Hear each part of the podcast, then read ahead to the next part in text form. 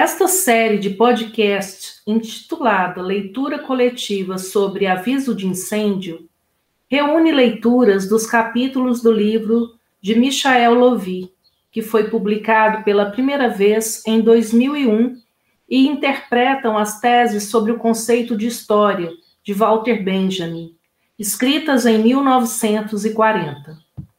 O coletivo responsável pelas leituras é formado por estudantes e docentes da Universidade Federal de Lavras, assim como por convidadas e convidados que compõem o grupo de estudos Teoria Crítica, Educação e Educação Física. O objetivo desta leitura é compartilhar por diferentes vozes a leitura coletiva das palavras escritas por Michael Lovy, que contribuem para a compreensão da crítica extremamente atual do filósofo berlinense Walter Benjamin, que viveu entre 1892 e 1940, e cujo pensamento continua vivo até hoje, especialmente no que concerne à violência inerente ao progresso capitalista. Ao todo, serão 18 podcasts, cada um dedicado à leitura do comentário que Michael Lovy fez sobre cada uma das 18 teses de Walter Benjamin. Hoje, 27 de setembro, faremos a leitura da tese 7 do nosso sétimo podcast. Abre aspas. Considerai a escuridão e o frio intenso neste vale, onde ressoam lamentos. Fecha aspas. Brecht, a ópera dos três vinténs. Ao historiador que quiser reviver uma época, Fustel de Coulanges recomenda banir de sua cabeça tudo o que saiba do curso ulterior da história. Não se pode caracterizar melhor o procedimento com o qual o materialismo histórico rompeu. É um procedimento de identificação afetiva. Sua origem é a indolência do coração, a assedia que hesita em apoderar-se da imagem histórica autêntica que lampeja fugaz. Para os, para os teólogos da Idade Média, ela contava com o fundamento originário da tristeza. Flaubert, que bem a conhecera, escreve, abre aspas, Peu de gens... A, a natureza dessa tristeza torna-se mais nítida quando se levanta a questão de saber com quem, afinal, propriamente o historiador do historicismo se identifica afetivamente? A resposta é, inegavelmente, com o vencedor. Ora, os dominantes de turno são os herdeiros de todos os que, algum dia, venceram. A identificação afetiva com o vencedor ocorre, portanto, sempre em proveito dos vencedores de turno. Isso diz o suficiente para o materialismo histórico. Todo aquele que até hoje obteve a vitória marcha junto no, no cortejo de triunfo que conduz os dominantes de hoje por cima dos que hoje jazem por terra. A presa, como sempre de costume, é conduzida no cortejo triunfante. Chamam-na bens culturais. Eles terão de contar, no materialismo histórico, com um observador distanciado, pois o que ele, com seu olhar, abarca como bens culturais atesta, sem exceção, uma proveniência que ele não pode considerar sem horror. Sua existência não se deve somente ao esforço dos grandes gênios, seus criadores, mas também à corveia sem nome de seus contemporâneos. Nunca há um documento da cultura que não seja, ao mesmo tempo, um documento da barbárie. E, assim como ele não está livre da barbárie, também não está não está o processo de sua transmissão, transmissão na qual ele passou de um vencedor a outro. Por isso, o materialista histórico, na medida do possível, se afasta dessa transmissão. Ele considera como sua tarefa escovar a história a contrapelo.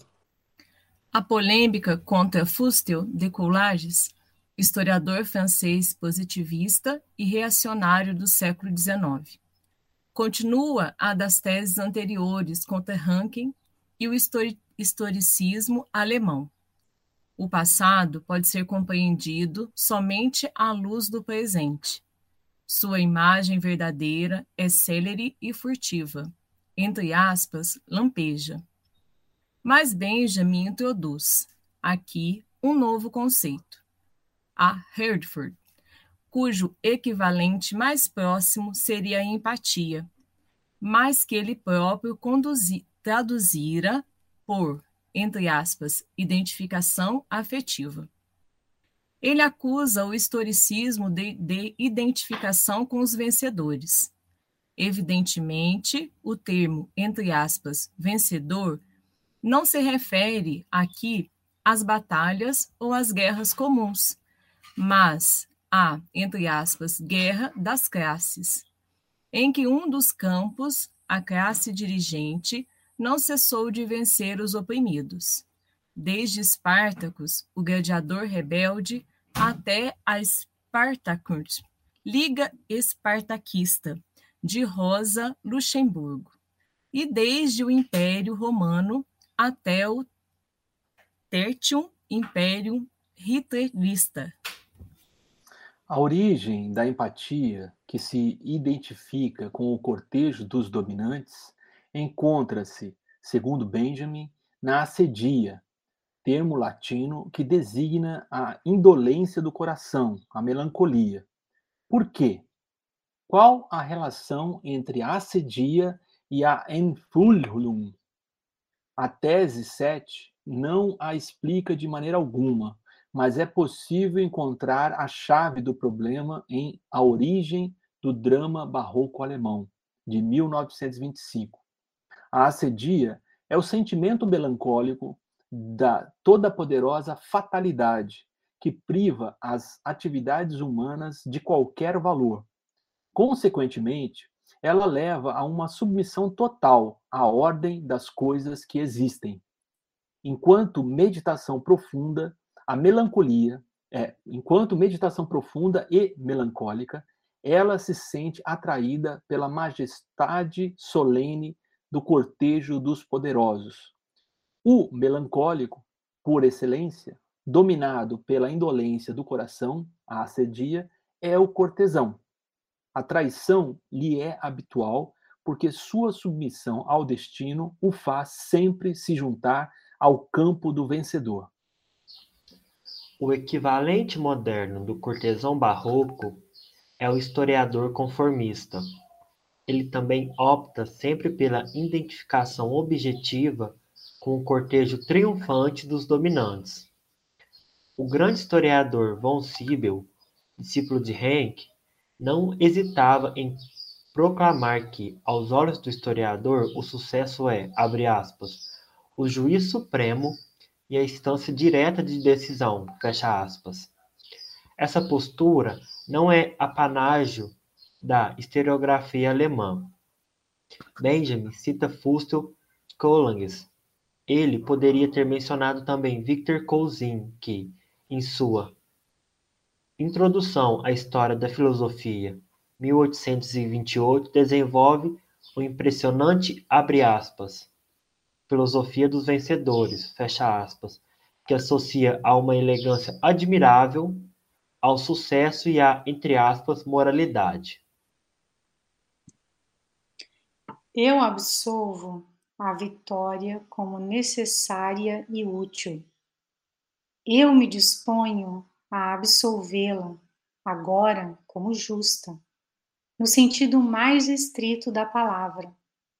Eu me disponho a demonstrar a moralidade do sucesso. Normalmente, só se vê no sucesso o triunfo da força e uma espécie de simpatia sentimental nos leva em direção ao vencido. Espero ter demonstrado que, uma vez que é preciso haver sempre um vencido, e que o vencedor é sempre quem deve sê-lo. É preciso provar que o vencedor não só serve à civilização, mas é melhor mais moral e que por isso é o vencedor. Se não fosse assim, haveria contradição entre a moralidade e a civilização, o que é impossível, já que uma e outra são apenas dois lados, dois elementos distintos, mas harmoniosos da mesma ideia. É precisamente contra esse historicismo servil que Benjamin se subleva ao propor, abre aspas, escovar a história a contrapelo, fecha aspas. Ele se inspira aqui, sem dúvida alguma, no primeiro Nietzsche, aquele da segunda consideração intempestiva, da utilidade e desvantagem da história para a vida, de 1873. Obra lida, admirada e citada, inclusive nas teses, por Benjamin. Nietzsche simplesmente sentia desprezo pelos historiadores que, abre aspas, nada e se afogam, nadam e se afogam no rio do futuro, fecha aspas, que praticam, abre aspas, a admiração nua do sucesso, fecha aspas, e, abre aspas, a idolatria do factual, fecha aspas. Em suma, que dizem sempre sim, com a cabeça para todo o poder, de maneira chinesa mecânica, entre aspas para ele, o diabo é o verdadeiro senhor do sucesso e do progresso. A virtude, para o historiador, consiste em se opor à tirania do real. A, abre aspas, nadar contra as ondas da história, fecha aspas, e em saber lutar contra elas. Benjamin compartilhava inteiramente desses sentimentos e nele, neles inspirou sua recusa a imitar o que os que acariciam, em seu sentido, abre aspas, o pelo muito lusídio, fecha aspas. Expressão irônica que utiliza em sua tradução da tese 7 da história. A diferença decisiva entre os dois é que a crítica de Nietzsche é feita em nome do indivíduo rebelde, o herói, mais tarde, o super-homem. A de Benjamin, ao contrário, é solidária aos que caíram sob as rodas de carruagens majestosas e magníficas denominadas civilização, progresso e modernidade. Escovar a história conta pelo, expressão de um formidável alcance historiográfico e político. Significa, então, em primeiro lugar, a recusa em se juntar, de uma maneira ou de outra, ao cortejo triunfal que continua ainda hoje, a marchar sobre aquele daqueles que jazem por terra. Pensa-se nessas alegorias barrocas do triunfo, que representam os príncipes no alto de uma magnífica carruagem imperial, às vezes seguidos por prisioneiros e arcas transbordando de ouro e de joias. Ou nesta outra imagem que aparece em Marx, para descrever o capital. A divindade hindu instalada em uma imensa carruagem, sob as rodas da qual são lançadas crianças destinadas ao sacrifício. Mas o antigo modelo, presente no espírito, no espírito de todos os judeus, é o arco de Tito em Roma, que representa o cortejo triunfal dos vencedores romanos contra a sublevação dos hebreus. Portanto, os tesouros pilhados no Templo de Jerusalém. Como sempre, para Benjamin, o imperativo, abre aspas, escovar a história, a história contra apelo, fecha aspas, tem duplo significado. A. Histórico, trata-se trata de ir contra a corrente da versão oficial da história, opondo-lhe a tradição dos oprimidos. Desse ponto de vista, entende-se a continuidade histórica das classes dominantes como um único e enorme cortejo triunfal, ocasionalmente interrompido por sublevações das classes subalternas. B. Político. Atual. A redenção, revolução não acontecerá graças ao curso natural das coisas. O, entre aspas, sentido da história o progresso inevitável. Será necessário lutar contra a corrente, deixada à própria sorte ou acariciada no sentido do pelo. A história somente produzirá novas guerras, novas catástrofes, novas formas de barbárie e de opressão.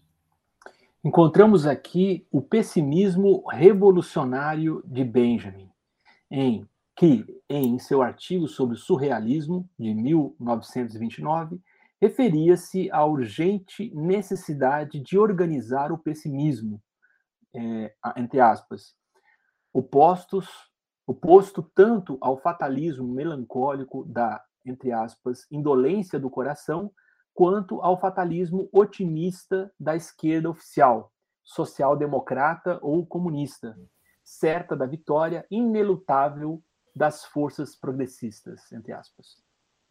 A reflexão de Benjamin trata também do outro lado, o bárbaro, da medalha brilhante e dourada da cultura. Esse troféu, que passa de vencedor para vencedor, como o candelabro de sete braços, o menora do Templo de Jerusalém, no mesmo alto relevo do Arco de Tito. Em vez de opor a cultura ou a civilização e a barbárie como os dois polos que se excluem mutuamente, ou como etapas diferentes da evolução histórica, dois leitmotiv clássicos da filosofia do, do Iluminismo, Benjamin os apresenta dialeticamente como uma unidade contraditória. Os arcos de triunfo são um exemplo notável de documentos da cultura que são, ao mesmo tempo e indissoluvelmente, documentos da barbárie que celebram a guerra e o massacre. O interesse que Benjamin tem por esse tipo de arquitetura em sua origem na Roma antiga, em sua função política e ideológica, é confirmado em Das Passagenwerk. Em Infância em Berlim, há uma descrição aterrorizante da Siegessäule, a coluna triunfal, que ressalta o contraste entre a graça da estátua da Vitória, que coroa o monumento, e os tenebrosos afrescos de sua parte baixa, que representam, na imaginação da criança, cenas nas quais, abre aspas, grupos de homens, fecha aspas, fustigados por turbilhões de vento, solidificados em blocos de gelo, lançados em um escuro precipício, sofrem como os condenados no inferno de Dante, da maneira que Gustavo Doré os desenhou. Essa descrição apresenta um paralelo impressionante com o poema de Brecht que abre a tese 7. A dialética entre a cultura e a barbárie vale também para muitas outras obras de prestígio produzidas pela, abre aspas, Corveia sem nome, fecha aspas, dos oprimidos. Desde as pirâmides do Egito, construídas pelos escravos hebreus, até o Palácio da Ópera, erguido no Império de Napoleão III pelos operários vencidos em junho de 1848. Encontramos, nessa tese, a imagem invertida de um tema caro a Nietzsche, as grandes obras de arte e de civilização. Exatamente do mesmo modo que as pirâmides, somente podem ser feitas à custa dos sofrimentos e da escravidão da multidão. Trata-se, para o filósofo de Cismaria, de um sacrifício inevitável e necessário. Ao escrever esse texto, sem dúvida, Benjamin pensava no poema irônico e irreverente de Brecht. Abre aspas, perguntas de um operário que lê, fecha aspas, 1935. Quem construiu a Tebas de sete portas? Nos livros estão nomes de reis. Arrastaram eles os blocos de pedra? E a Babilônia, várias vezes destruída? Quem a reconstruiu tantas vezes? A grande Roma está cheia de arcos do triunfo. Quem os ergueu? Sobre quem triunfaram os Césares? Cada página uma vitória. Quem cozinhava o banquete? A cada dez anos, um grande homem. Quem pagava a conta? Tantas histórias, tantas questões. Mas a tese 7 tem um alcance mais geral. A alta cultura não poderia existir sob a forma histórica sem o trabalho anônimo dos produtores diretos, escravos, camponeses ou operários, eles próprios excluídos do prazer dos bens culturais. Esses últimos são, portanto, documentos da barbárie, uma vez que nasceram da injustiça de classe, da opressão social e política, da desigualdade e porque sua transmissão é feita por massacres e guerras. Os, entre aspas, bens culturais passaram da Grécia para Roma e, em seguida, para a Igreja. Depois caíram nas mãos da burguesia desde o Renascimento até hoje. Em cada caso, a elite dominante se apropria, pela conquista ou por outros meios bárbaros, da cultura anterior e a integra a seu sistema de dominação social e ideológico. A cultura e a tradição tornam-se, assim, como salienta Benjamin em sua tese 6, um instrumento das classes dominantes. Escovar a história cultural significa, então, considerá-la do ponto de vista dos vencidos, dos excluídos, dos párias. Por exemplo, a rica cultura do Segundo Império Francês deve ser analisada, como faz Benjamin em Das Passagens Wernicke, levando em conta a derrota dos operários em junho de 1848 e a repressão movimento, ao movimento revolucionário, Bank, que ela provocou durante várias décadas. Da mesma maneira, a brilhante cultura de Weimar deve ser comparada a situação dos desempregados, dos pobres e das vítimas da inflação, como em rua de mão única. Em outras palavras, para citar uma das notas preparatórias, a história da cultura, abre aspas, deve ser integrada à história da luta de classes, fecha aspas.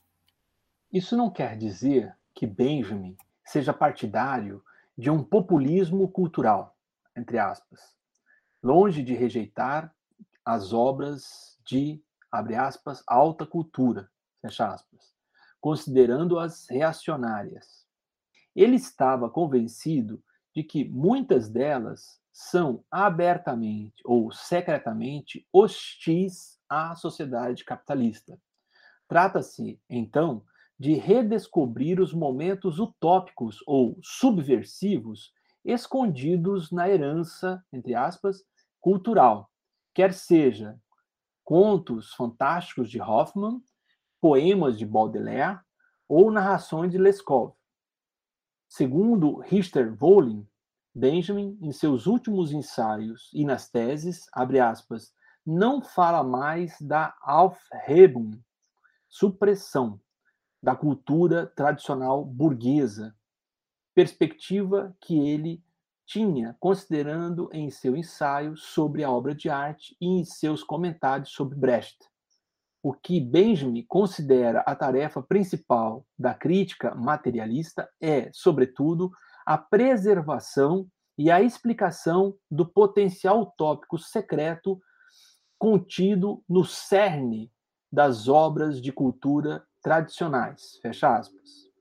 É verdade desde que essa, entre aspas, preservação seja dialeticamente ligada ao momento destruidor, somente quebrando a concha reificada da cultura oficial, os oprimidos poderão tomar posse desse molusco crítico utópico. Benjamin se interessa pela salvaguarda das formas sub subversivas e antiburguesas da cultura, procurando evitar que sejam embalsamadas, neutralizadas, tornadas acadêmicas e incensadas pelo establishment cultural. É preciso lutar para impedir que a classe dominante apague as chamas da cultura passada e para que elas sejam tiradas do conformismo que as ameaça. Tese 6. Um exemplo latino-americano recente permite ilustrar o significado da exigência de, abre aspas, escovar a história a contrapelo, fecha aspas. A comemoração do quinto centenário da descoberta das Américas, 1492 a 1992. As festividades culturais organizadas pelo Estado, pela Igreja e por iniciativas privadas são belos exemplos de empatia com os vencedores do século XVI. Uma Einfühlung que beneficia invariavelmente os dirigentes atuais. As elites financeiras locais e multinacionais que herdaram o poder dos antigos conquistadores. Escrever a história no, abre aspas, sentido contrário, fecha aspas, expressão de Benjamin em sua própria tradução, é recusar qualquer, abre aspas, identificação afetiva, fecha aspas, com os heróis oficiais do quinto centenário, os colonizadores ibéricos, os poderosos europeus que levaram a religião, a cultura e a civilização para os índios, abre aspas, selvagens, fecha aspas. Isso significa considerar cada monumento da cultura colonial, as catedrais do México ou de Lima, o Palácio de Cortés em Cuernavaca, como também um produto da guerra, da exterminação, de uma opressão impiedosa. Durante séculos, a história, entre aspas, oficial da descoberta, da conquista e da evangelização não só foi hegemônica, como também praticamente a única a ocupar o cenário político e cultural. Somente com a Revolução Mexicana de 1911, essa hegemonia começou a ser contestada. Os afrescos de Diego Rivera no Palácio de Cortés, 1930, em Cuernavaca, marcam uma verdadeira guinada na história da cultura latino-americana, devido à sua desmistificação iconoclasta do conquistador e à simpatia do artista pelos guerreiros indígenas. 50 anos depois, As Veias Abertas da América Latina, 1981, o célebre livro de um dos maiores ensaístas do continente, o uruguaio Eduardo Galeano, registra em uma síntese poderosa os autos de acusação da colonização ibérica, do ponto de vista de suas vítimas e de suas culturas, os índios, os escravos negros, os mestiços. Durante o debate sobre o quinto centenário, Galiano interveio, em termos quase benjaminianos, não sei se ele já leu as teses de 1940, para conclamar a, entre aspas, celebração dos vencidos e não dos vencedores. E a, é, abre aspas, salvaguarda de algumas de nossas mais antigas tradições, fecha aspas, como modo de vida comunitário. Porque é, entre aspas, em suas mais antigas fontes, que a América pode buscar e encontrar, entre aspas, suas forças vivas mais jovens. Abre aspas, o passado diz coisas que interessam ao futuro. Fecha aspas. Enquanto a Espanha, a Europa e os Estados Unidos se apressavam em comemorar a chegada de Cristóvão Colombo, uma reunião latino-americana realizada em outubro de 1991 em Xelaju, na Guatemala, um dos bastiões da cultura maia, conclamava para comemoração de, abre aspas, cinco séculos de resistência indígena e popular, fecha aspas. Os zapatistas do Exército Zapatista de Libertação Nacional inicialmente queriam ter feito coincidir sua sublevação com o aniversário de 1492. Mas, por motivos de falta de preparação militar, adiaram para 1994. No entanto, comandaram um ato de reparação simbólica, a destruição em 1992, por uma multidão de indígenas que desceu das montanhas. Da estátua de Diego de Mazariega, o conquistador, no centro de São Cristóbal de las Casas, capital de Chiapas. Política, cultura e história foram intimamente interrelacionadas nos enfrentamentos em torno do quinto centenário. Mas isso não teria surpreendido Walter Benjamin. Thank you.